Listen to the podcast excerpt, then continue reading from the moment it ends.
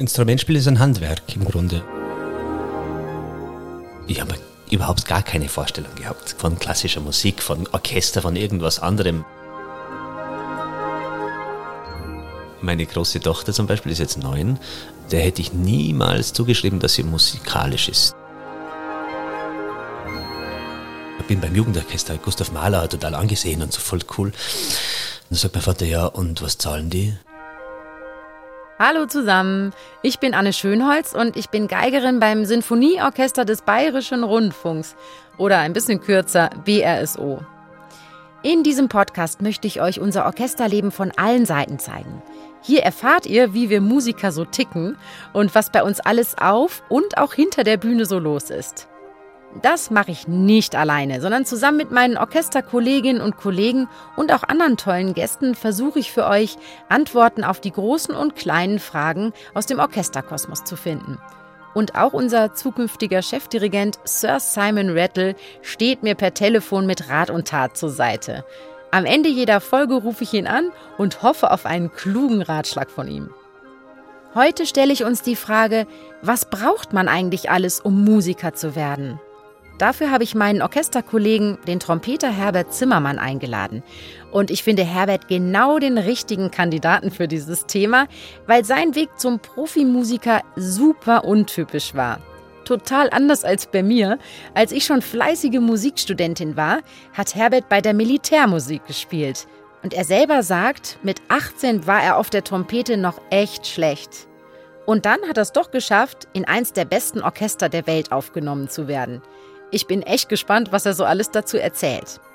Außerdem klären wir noch, ob man singen können muss, um Musiker zu werden. Also, los geht's. Herzlich willkommen, lieber Herbert. Toll, dass du da bist. Hallo Anne. Ja, Herbert, wir sitzen ja in unserem Orchestercontainer, so ein Überseekontainer, ganz schön bunt angesprüht, mitten im Werksviertel mhm. Mitte.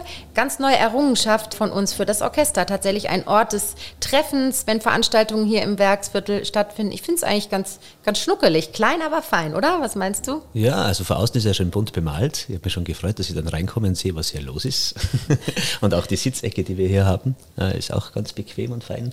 Ich finde es sehr einladend, weil wir große äh, Fenster haben und man kann hier einfach vorbeischauen und im besten Fall ist dann bald immer irgendwie jemand da oder wir feiern zusammen nach Konzerten. Also das ist in jedem Fall eine Begegnungsstätte vom BASO hier im Werksviertel Mitte. Das ist auf jeden Fall eine tolle Idee mit der Feier braucht man vielleicht noch einen schöneren Teppich.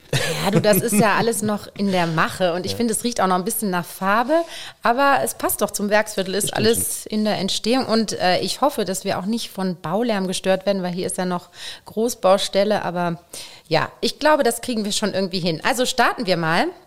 Weißt du, was ich gemacht habe, um äh, tatsächlich mich vorzubereiten? Ich habe diese Frage, was braucht man alles, um Musiker zu werden, einfach mal gegoogelt, weil ich wissen wollte, was da im Internet so kommt. Und es gibt eine sehr überschaubare Liste, die da aufploppt und die möchte ich dir nicht vorenthalten. Also, da steht, man braucht mittlere Reife oder Abitur, Leidenschaft und Spaß an der Musik, Durchhaltevermögen, ein gutes Gehör, Dynamik und gutes Timing, Zuverlässigkeit und Teamfähigkeit. Sehr ja. überschaubar, oder? Vieles stimmt wahrscheinlich davon. Aber Vieles stimmt. Dass man wirklich intelligent sein muss, dass man Musiker sein kann, das bezweifle ich jetzt. da wollte ich nämlich. Also mittlere, vielleicht mittlere Reife bedeutet ja auch nicht unbedingt, dass man intelligent ist jetzt. Aber wenn man jetzt von Mozart ausgeht, der war, wie er das erste Mal komponiert hat, wie alt war der? Fünf Jahre alt, oder? Glaube, mittlere Reife kann man, glaube ich, nicht zusprechen und hat trotzdem fantastische Musik geschrieben. Das stimmt. Und genau auf diesen Punkt, weil ich glaube, wir können diese Liste schon deutlich erweitern oder vertiefen. Aber den ersten Punkt, den finde ich tatsächlich interessant. Mittlere Reife oder Abitur, was hast denn du für einen Schulabschluss gemacht? Ganz ehrlich. Ganz ehrlich. Ähm, Österreich ist das System ein bisschen anders wie in Deutschland. Also ich habe die Grundschule, damals hieß es Volksschule gemacht. Danach bin ich in die Hauptschule, weil bei uns in Österreich gibt es ja keine Realschule, es gibt nur Hauptschule oder Gymnasium. Mhm. Mittlerweile hat sich das auch schon wieder verändert. Jetzt gibt es so andere Sparten dann.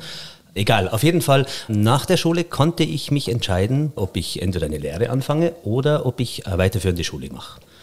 In Kitzbühel, da wo ich herkomme, Reiz bei Kitzbühel, ist ja Tourismus ganz groß. Und dann ging ich in die Tourismusschule. Und danach hat man eben die Ausbildung Hotelkaufmann, glaube ich, heißt es. Ich habe irgendwo das Diplom zu Hause. okay, aber Moment mal, jetzt muss ich Weiß doch nochmal nachhaken. Das ja. heißt, du hast kein Abitur. Ich habe kein Ich, ich dann, auch nicht. Ich, ich kann dann, dich gleich trösten. Ja, ja, das ist ja okay, ist ja wunderbar. Ich bin dann in den Aufbaulehrgang später noch gegangen, mhm. dann noch, wollte dann die drei Jahre noch erweitern, habe aber dann im Matura-Jahr abgebrochen. Da war Hast so, du? Okay. ja, das war so, ich wollte damals eigentlich schon gar nicht wirklich in Aufbaulehrgang, aber alle Freunde waren dort, sind dort hingegangen. Meine damalige Freundin war auch in der Klasse, die hat mir immer bei den Hausaufgaben geholfen. Sagen wir so, die hat eigentlich auch meine Hausaufgaben gemacht. und dann war es so, dass ich in dem Aufbaulehrgang mit ihr auseinandergegangen bin und dann musste ich meine Hausaufgaben selber machen und auch selber lernen. Das hat funktioniert die ersten zwei Jahre, aber es war mir einfach zu mühsam und ich habe auch keinen Sinn darin gesehen, weil ich wollte nicht studieren. Ich habe mhm. nie an Studieren gedacht. Niemals. Okay. Immer eigentlich an das, dass ich in der Tourismusbranche arbeiten möchte. Das habe ich ja auch schon während der Schule die ganze Zeit gemacht. Okay, also das heißt, an dem Punkt warst du ja noch völlig auf Tourismus mhm. gepolt und später kam ja dann die Umentscheidung, dass du Musiker werden wolltest. Und auch da hat es ja nicht äh, geschadet, dass du kein Abitur hattest. Das ist ja bei mir auch ganz genau das Gleiche. Ich habe ja auch die Schule nach der mittleren Reife abgeboren, mhm. aber dann ein bisschen anders als bei dir, weil ich eben dann schon früher mit dem Musikstudium anfangen wollte.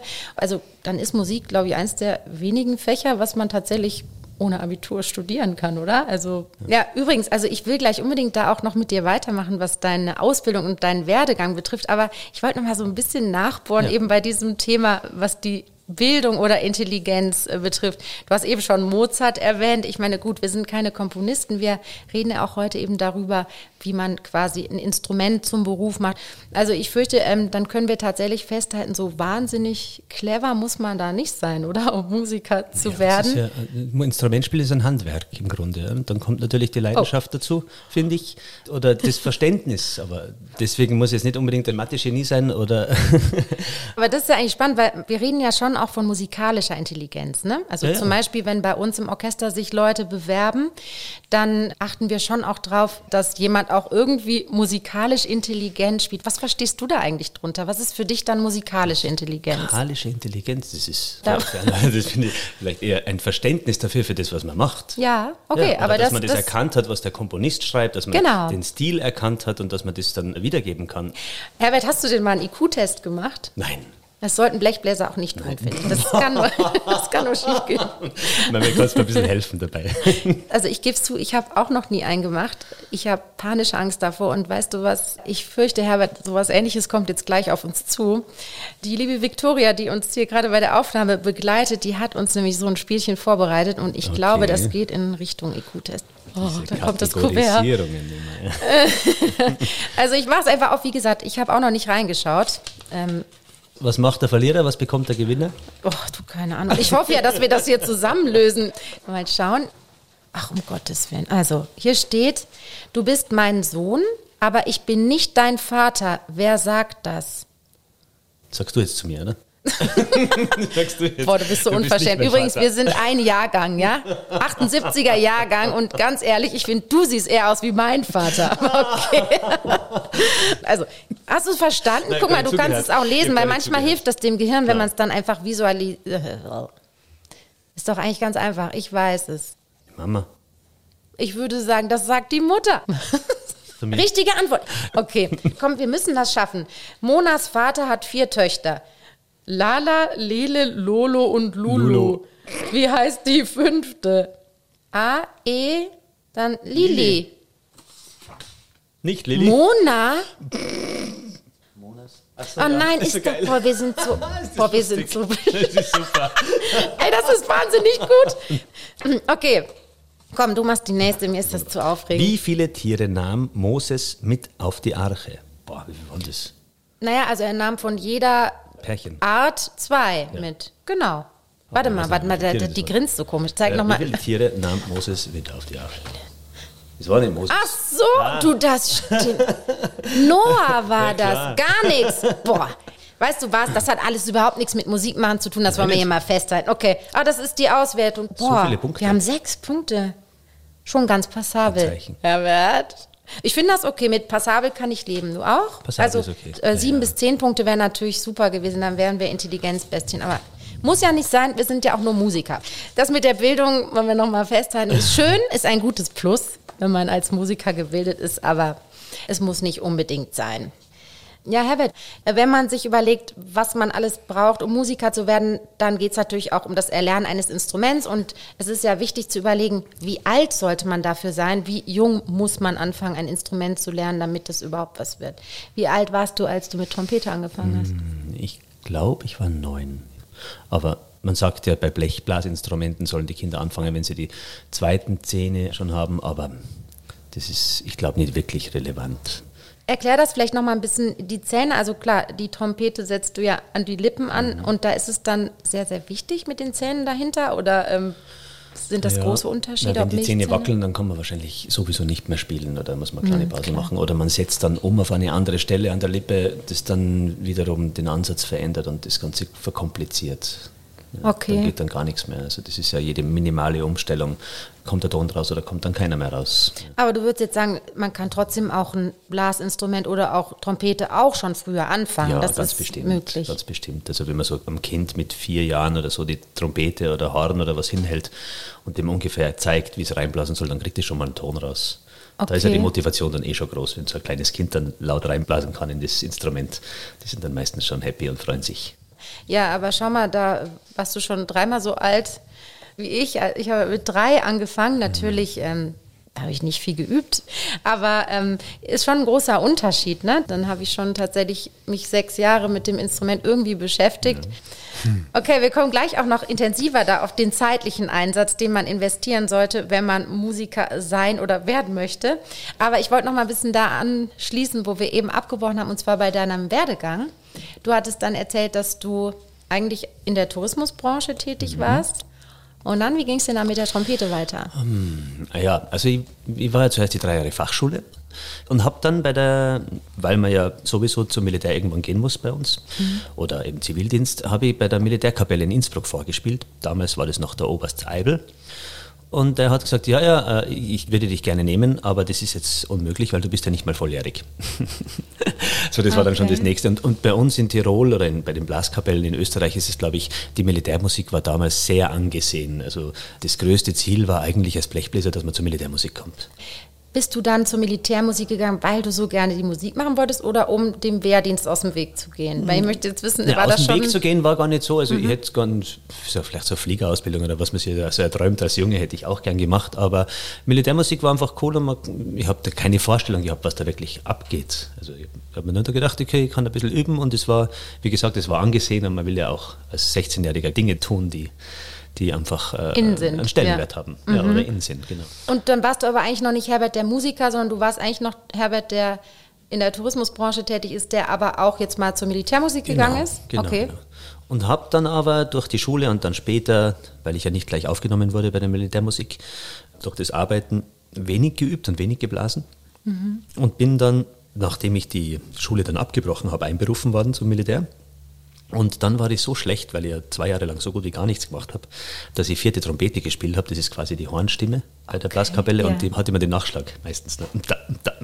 Und sogar für das war ich so schlecht. Ist nicht dein Dann Ernst. hat mich irgendwann der Eibel hat mich einberufen zum Rapport und hat zu mir gesagt, Zimmermann, was machen wir mit dir? Entweder Grenzschutz oder Musikschule. Also schon ein bisschen mit Spaß im Hintergrund. Also, mhm. Aber natürlich, die Entscheidung war Musikschule und dann bin ich da in Innsbruck zur Musikschule gegangen und gesagt, also Militärmusik, der Eibel hat mich geschickt, kann ich noch irgendwie bei euch Unterricht bekommen? Habt ihr einen Platz frei? Und der hat mich dann vorblasen lassen, vorspielen lassen. Und, äh, du hast nur Nachschläge wenn der heute, nein, das nicht, aber, aber der hat gesagt, spiel mir irgendwas vor und ich habe ihm irgendwas, ich weiß es nicht mehr und er erinnert sich heute noch dran, also das muss ganz, ganz, ganz grauenhaft gewesen sein, ganz schlimm. aber okay. trotzdem hat er gesagt, er hat irgendwie Ansätze gesehen und er hat mir dann nach einem halben, dreiviertel Jahr hat er mir irgendwie gepusht und hat gesagt, gib Gas, du kannst, wenn du gut vorspielst, kannst du nächstes Jahr bei mir Aufnahmeprüfung spielen und kommst zu mir ins Konservatorium.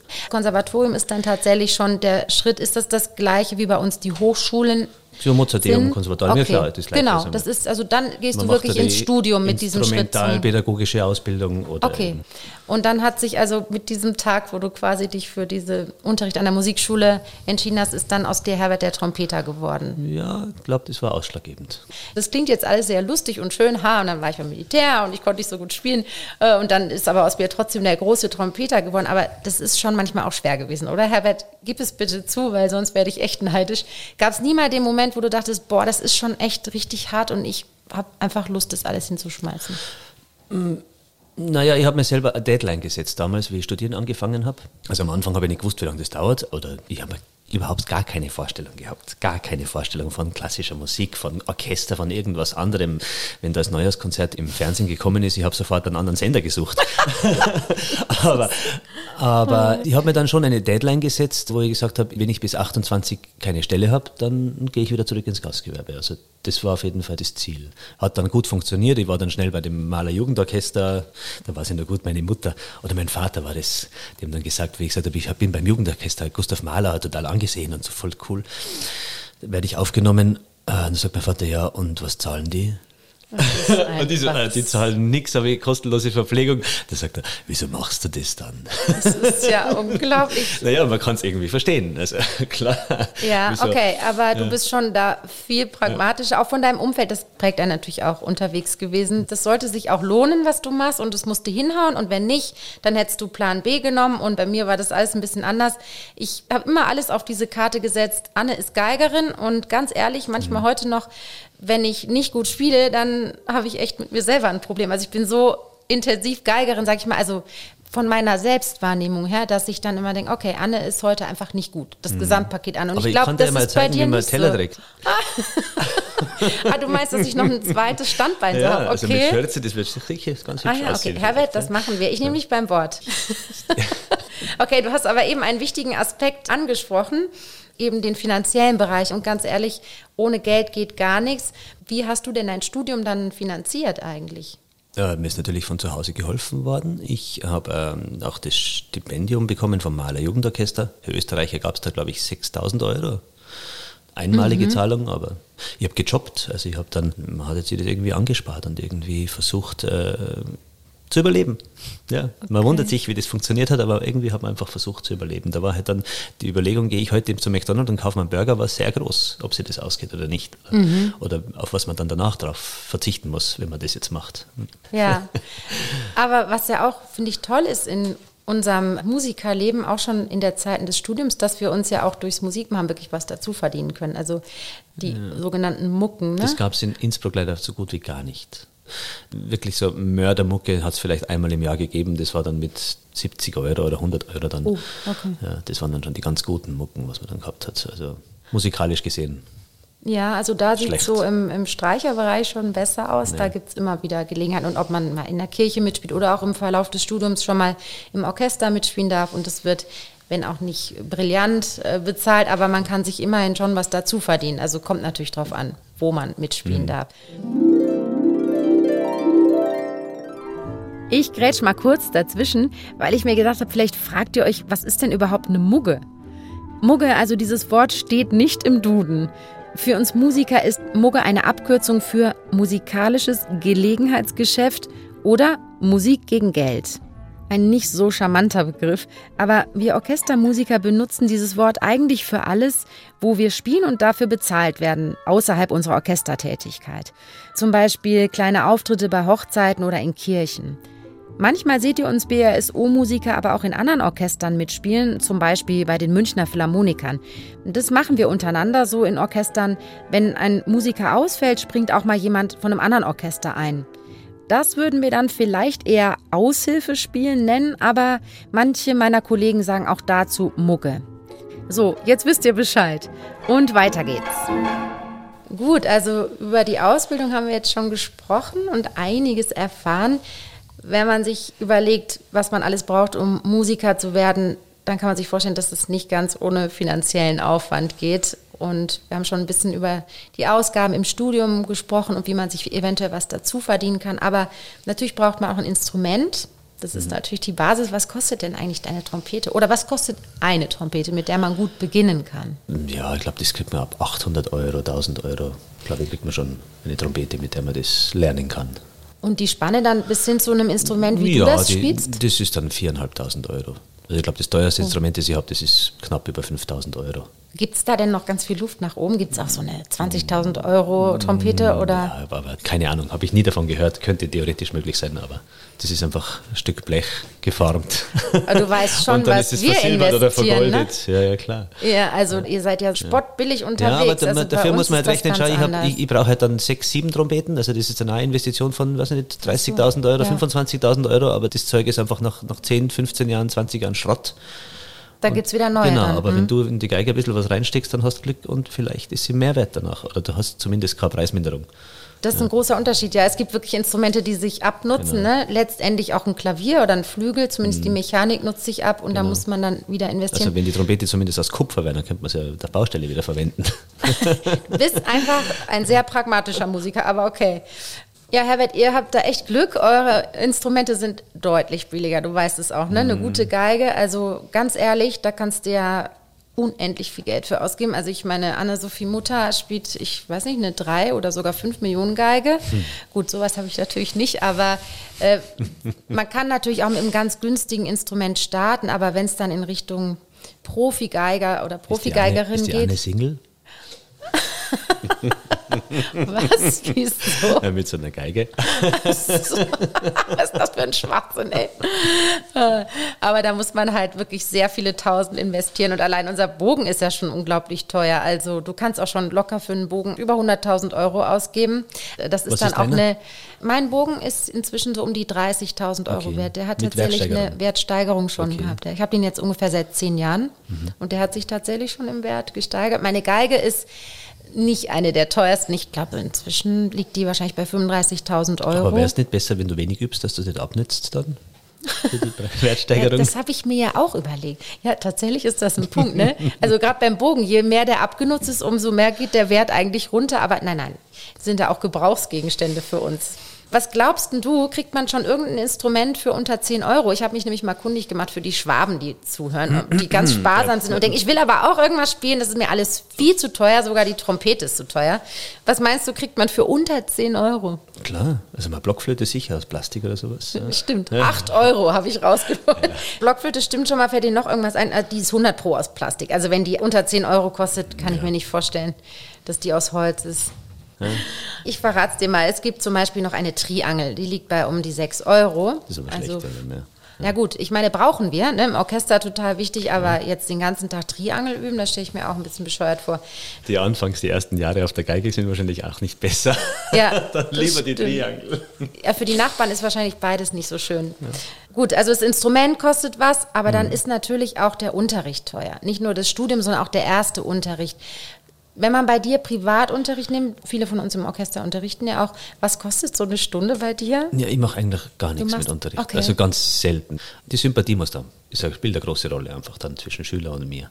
Okay. Also der muss ein bisschen motiviert sein und einfach nett und das Instrument wirklich spielen wollen. Also ich habe auch schon einen Schüler gehabt, den habe ich nach der dritten Stunde nach Hause geschickt und habe der Mutter gesagt, es wäre vielleicht besser, er lässt es mit der Trompete. Ja gut, wenn man merkt, dass jemand überhaupt nicht üben will Ja, und dass das, war- nur ein Zwang ja, ist, dann muss war, es genau, auch nicht das War, bei sein. ihm war das leider so, aber die Mutter hat sich eingebildet, dass er ein großer Trompeter werden kann oder das schon ist. Ich finde, da muss man auch so viel sein, dass man das sich traut zu sagen. Besser nicht. Also der hat Ja. selber keine große Freude dran und, und es klingt eigentlich gar nicht gut. Und ja. Aber was denkst du, woran erkennt man denn wirklich, ob jetzt jemand Talent hat? Denkst du, dass man merkt das schon auch an diesem Spaßfaktor, den jemand beim Instrument spielen hat? Klar, also meine große Tochter zum Beispiel ist jetzt neun. Also der hätte ich niemals zugeschrieben, dass sie musikalisch ist. Die kann keinen geraden Ton singen. Wenn ich auf dem Klavier irgendeinen Ton drauf drücke, die würde den nie treffen. Die kann super auswendig lernen, die kann den Text super singen, aber die Melodie wollte sie auch nie. Ich gesagt, ich will keine Melodie singen, interessiert sie nicht. Und dann wollte sie aber unbedingt Querflöte spielen. Und die war so überrascht innerhalb von ein paar Monaten, was da schon passiert ist. Die spielt jetzt das zweite Jahr jetzt und hat jetzt bei den letzten Wettbewerben zweimal schon Auszeichnung gewonnen. Also, Das ist ja toll. das ganz Mhm. sagenhaft, aber mit dem habe ich gar nicht gerechnet. Ich habe mir zu Hause gesagt, ah komm, natürlich darf sie Instrument lernen, wenn sie will, aber ich glaube nicht, dass die musikalisch ist. Aber das finde ich eigentlich interessant, Also- weil ich glaube, dass man oft über das Singen versucht rauszukriegen in Ja. der Schule oder Eltern auch rauszukriegen, ist mein Kind musikalisch und das finde ich eigentlich äh, schon das, das Mut Beste machen. sind, und ich ne? habe es gesehen, weil wir jetzt gerade davon reden, ich habe gesehen, hier gibt es eine Karaoke-Bar.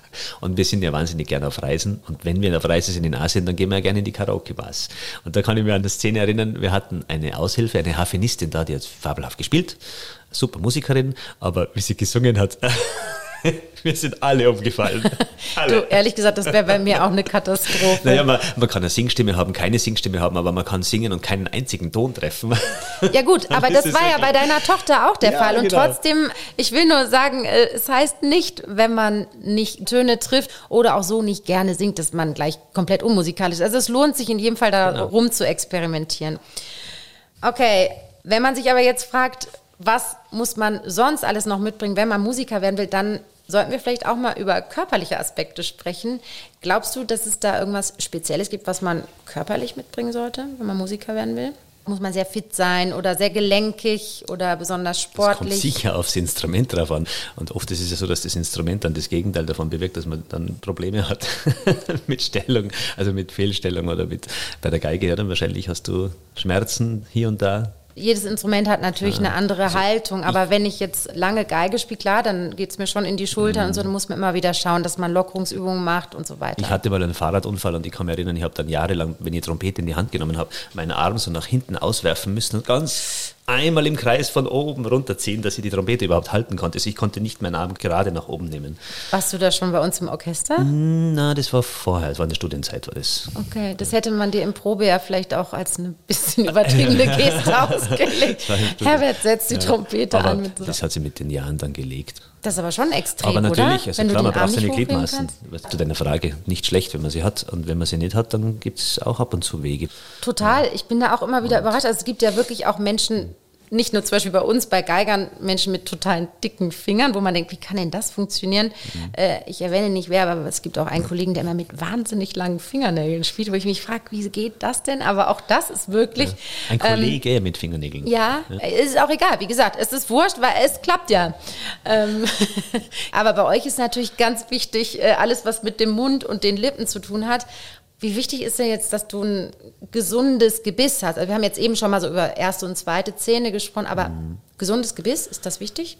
Ja, zumindest die Frontzähne wären gut, wenn sie halbwegs gesund sind. Also meine Zähne waren relativ schlecht, glaube ich. Also ich habe Angst gehabt vom Zahnarzt und habe jetzt dann, seit ich beim Symphonieorchester bin, sehr, sehr viel investiert in die Zähne und Zahnpflege natürlich sowieso, um das alles wieder herzurichten.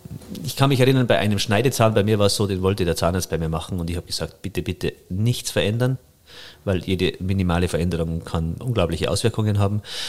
Und mein Zahnarzt, sehr, sehr guter Zahnarzt, aber er ist ein ästhetischer Chirurg. und Ach, hält mir danach, wie er fertig ist, hält er mir, obwohl ich das vorher zu ihm gesagt habe, hält er mir wie beim Friseur den Spiegel hin, wie er Nein. fertig war. und der war wirklich schön gerade und schön glatt, der Zahn danach. Aber es war eine Verbesserung, weil ich habe vorher, wenn ich gespielt habe, nach einer Stunde, dreiviertel Stunde hat sich der Zahn ins Zahnfleisch, äh, nicht ins Zahnfleisch, in, in, die, in die Lippe, in die Lippe geschnitten von innen. Und das war dann weg. Und ich bin danach zu einer Probe gegangen und habe die Probe gespielt, habe das meinen Kollegen gesagt. Dann haben die gesagt, die Nummer von dem Zahnarzt brauche ich. das klingt viel besser wie vorher. Ah, ist das cool. Aber hättest du jetzt nicht Sorge, wenn du zum Beispiel einen Fahrradunfall hättest oder irgendwas, wir wollen es nicht hoffen, aber wenn dann die Frontzähne weg sind, was ist dann? Klar, hat man schon oft gehört, leider. Aber das lässt sich nicht vermeiden, es kann alles passieren. Also da mache ich mir jetzt keine Gedanken drüber. Ich gehe auch gern Skifahren und äh, ich fahre auch gern schnell mit den Schienen, aber dass ich da jetzt mir drüber nachdenken anfange, dass ich einen Unfall habe und irgendwas passiert. Wenn es passiert, passiert es. Aber da gibt es schon auch Musiker, ne, die sehr vorsichtig mit verschiedenen Sportarten ja, sind. aber ich bin kein Mensch, der gern mit Angst lebt. Ne. Ich gehe ja, lieber, ich ich gehe lieber raus und lebe.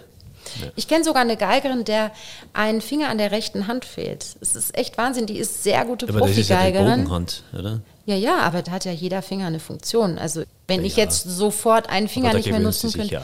Also Herbert, das Wie ist schon Wie viele Finger brauchst du auf der linken Hand eigentlich dann? Wie viele Finger sind maximal auf die Seiten? Herbert, das ist ja eine total doofe Frage, ey.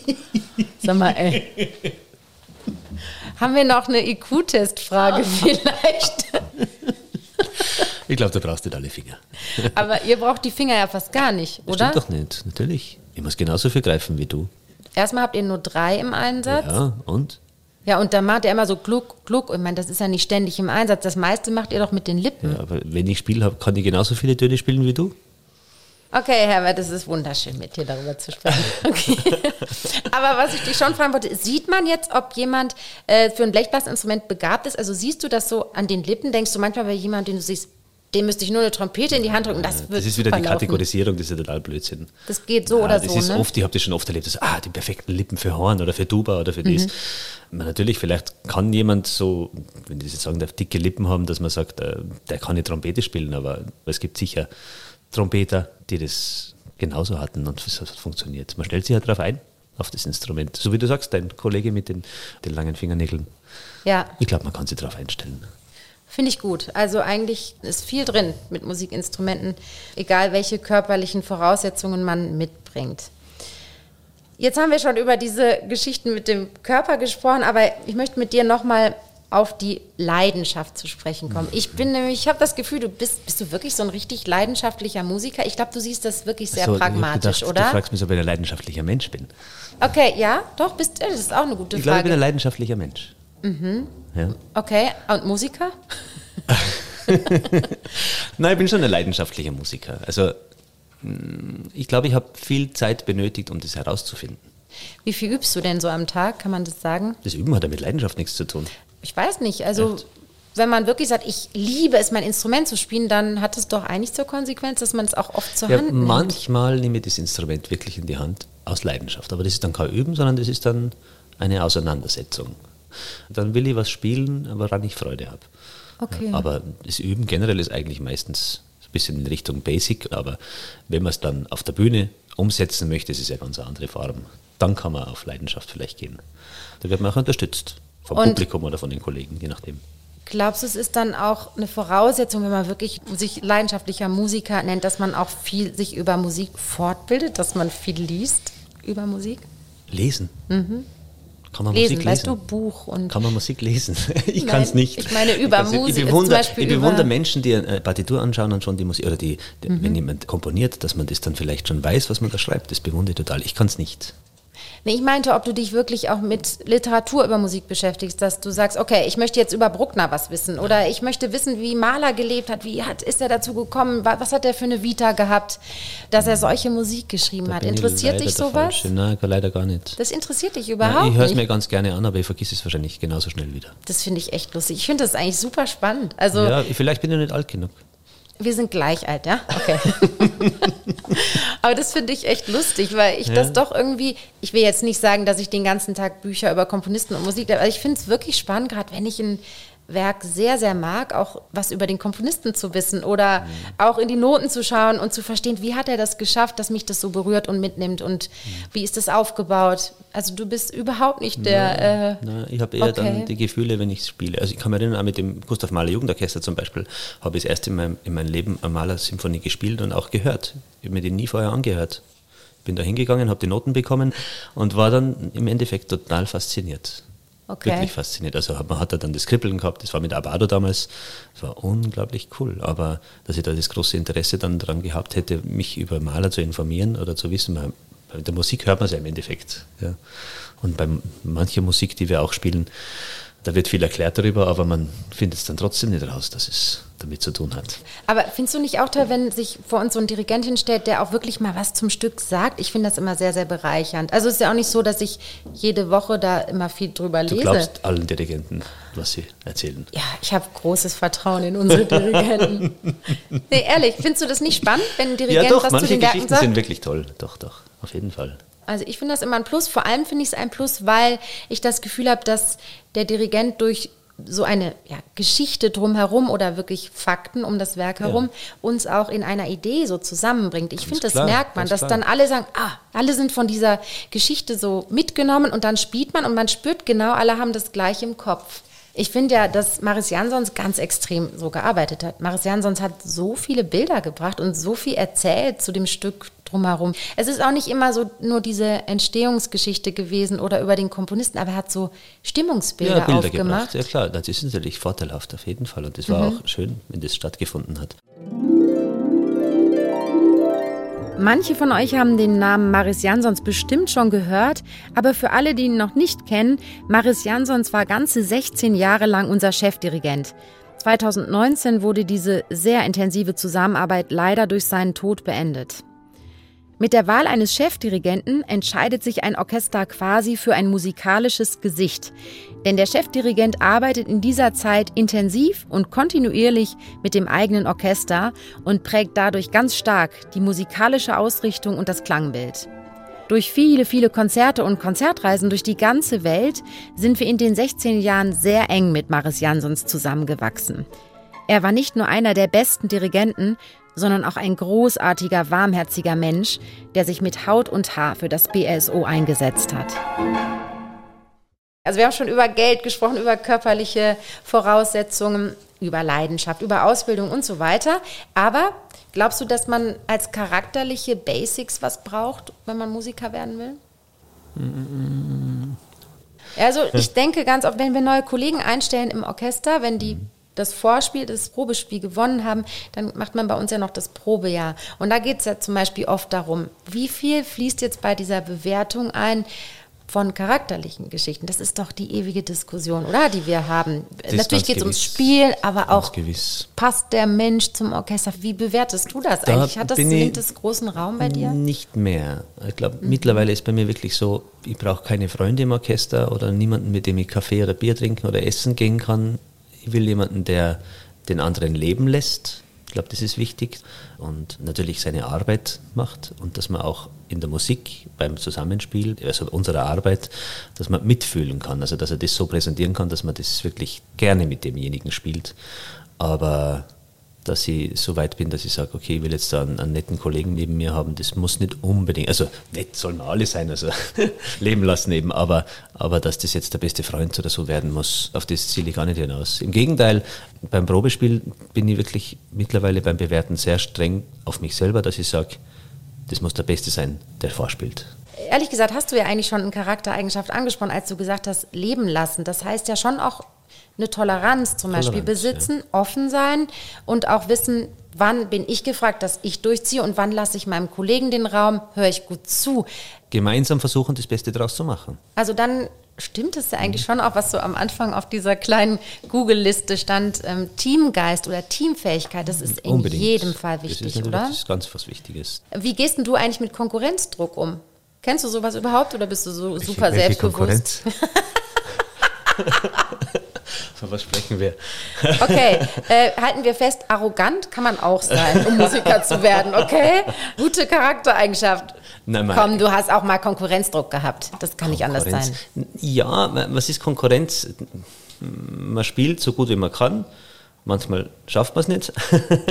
Aber äh, so wie bei den Probespielen, bei denen ich war, die habe ich sie wahnsinnig gern gemacht. Ich habe immer wahnsinnig gern Probespiele, auch wenn der, der Erfolg nicht so da war, aber da ist man hingegangen, man hat wieder die Trompetenkollegen getroffen, auch die von anderen Lehrern. Das war ein Kräftemessen, klar. Also man wollte wissen, wo stehe ich jetzt, was habe ich jetzt erreicht mit meiner Überei, mit meinem Unterricht und allem drum und dran.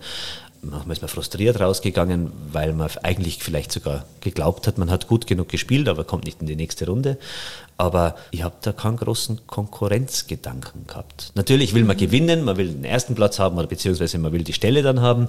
Aber dass ich dann rausgegangen bin und gesagt habe, der hat jetzt die Stelle bekommen, das vergönne ich ihm nicht, das hatte ich nie. Äh, Gibt auch welche, wo man sagt, wieso kommt jetzt der zum Probespiel? Gibt's auch. Danke, dass du Das doch haben Sie noch ehrlich sprichst, Das haben Sie Herbert. wahrscheinlich manche bei mir auch schon öfter gedacht. Okay, aber Gibt's du ja hast auch. vorher sehr schön erzählt, das hat nur alles nicht gestimmt. Nein, Quatsch. Nee, ich bin total äh, bei dir, weil ich das auch so sehe, aber ich glaube, es macht schon vielen Menschen auch echt Mühe. Und also ehrlich gesagt, ganz frei bin ich davon nicht. Im Studium auch, wenn man weiß, boah, ich mache meinen Abschluss und es sind so hammermäßig gute Leute da. Mhm. Also so auf dem ganzen Weg hin bis zum Beruf, muss ich sagen, ist Konkurrenzdruck, glaube ich, schon echt auch ein Thema. Aber es gibt ja auch mentales Training und es ist wirklich auch eine große Sache, sich genau mit diesen Sachen zu beschäftigen und habe ich man kann es überwinden. Ach, du hast es über, du hast es weggetrunken. Nein, die ich hab, nein. so.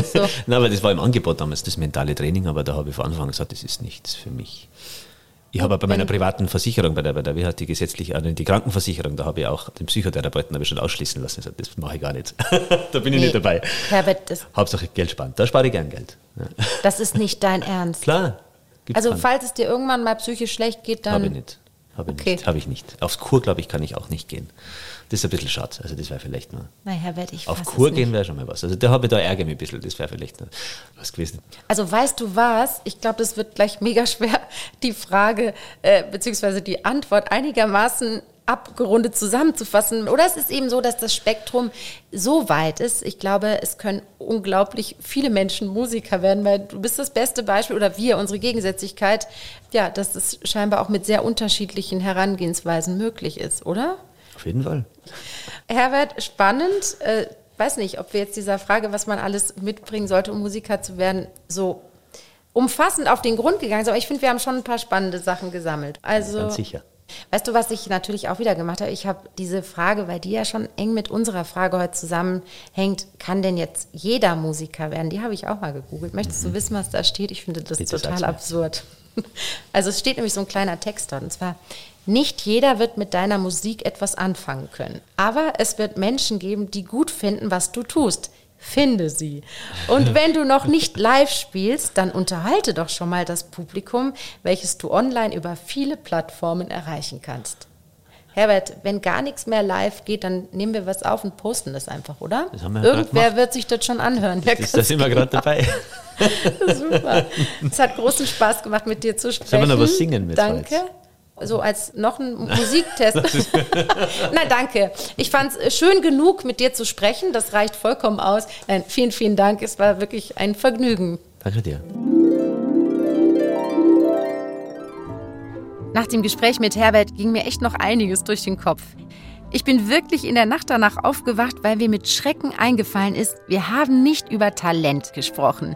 Ja, super gut, wir sprechen darüber, was man alles braucht, um Musiker zu werden und vergessen Talent. Naja, ist natürlich klar, dass man Begabung mitbringen muss und Herbert ist echt das eindeutige Beispiel dafür. Er hat ja unglaublich schnell seinen Weg zum Profimusiker genommen und ich fand das wirklich total beeindruckend. Mich interessiert auch wahnsinnig, wie es wohl bei Sir Simon Rattle, unserem zukünftigen Chefdirigenten, gelaufen ist. Und ich habe euch ja versprochen am Anfang der Folge, ich werde ihn natürlich anrufen und einfach mal nachfragen. Hi, Sir Simon. Anno ruft mal wieder an. Ja, hi again. Ja, schön, Sie zu hören. Ich komme natürlich mal wieder mit einer Frage. Also, wir haben heute über den Weg hin zum Musiker gesprochen. Und ich wollte Sie fragen, wie es denn so bei Ihnen war. Ja. Ging dieser Weg immer schnurstracks geradeaus oder haben Sie das ein oder andere Mal schon überlegt, von diesem Weg abzubiegen? yeah, when I was a kid, I always thought, oh, it would be really fantastic to be an actor. If I could have been Laurence Olivier being Richard III, I would have been very happy young guy.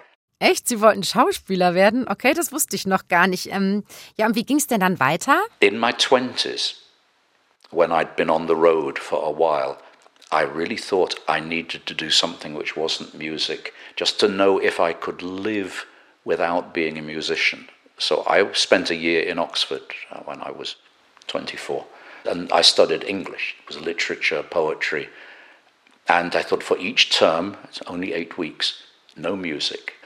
And yes, I could survive without music. But then, when I went to hear the first concert after eight weeks, it had such an emotional effect on me that I started sobbing. And I must have sobbed so much that two people actually moved three seats away from me because I must have thought I was mad. But the impact of the music after that time, and I'll never forget that. Ja, das ist echt berührend und ich kann mir Sie, Sir Simon, auch wirklich nur als Musiker vorstellen. Sehr, sehr schön, dass Sie das mit uns geteilt haben. Herzlichen Dank, Sir Simon. Sie wissen schon, ich werde mich wieder melden. Ganz liebe Grüße. Bye. Wow, Sir Simon Rattle war also so gerührt nach einer kurzen Musikabstinenz, dass er im ersten Konzert danach angefangen hat zu schluchzen. Also ich kann es schon verstehen. So ganz ohne Musik zu leben kann ich mir auch nicht vorstellen.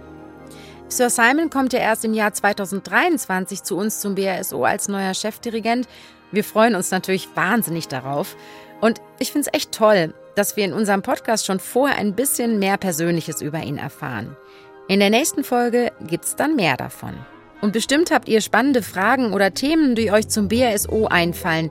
Dann schreibt mir einfach über Instagram oder Facebook. Gerne nehme ich eure Ideen dann mit in unsere nächsten Podcast-Folgen. Dann würde ich mal sagen, macht's ganz gut und bis zum nächsten Mal. Eure Anne Schönholz.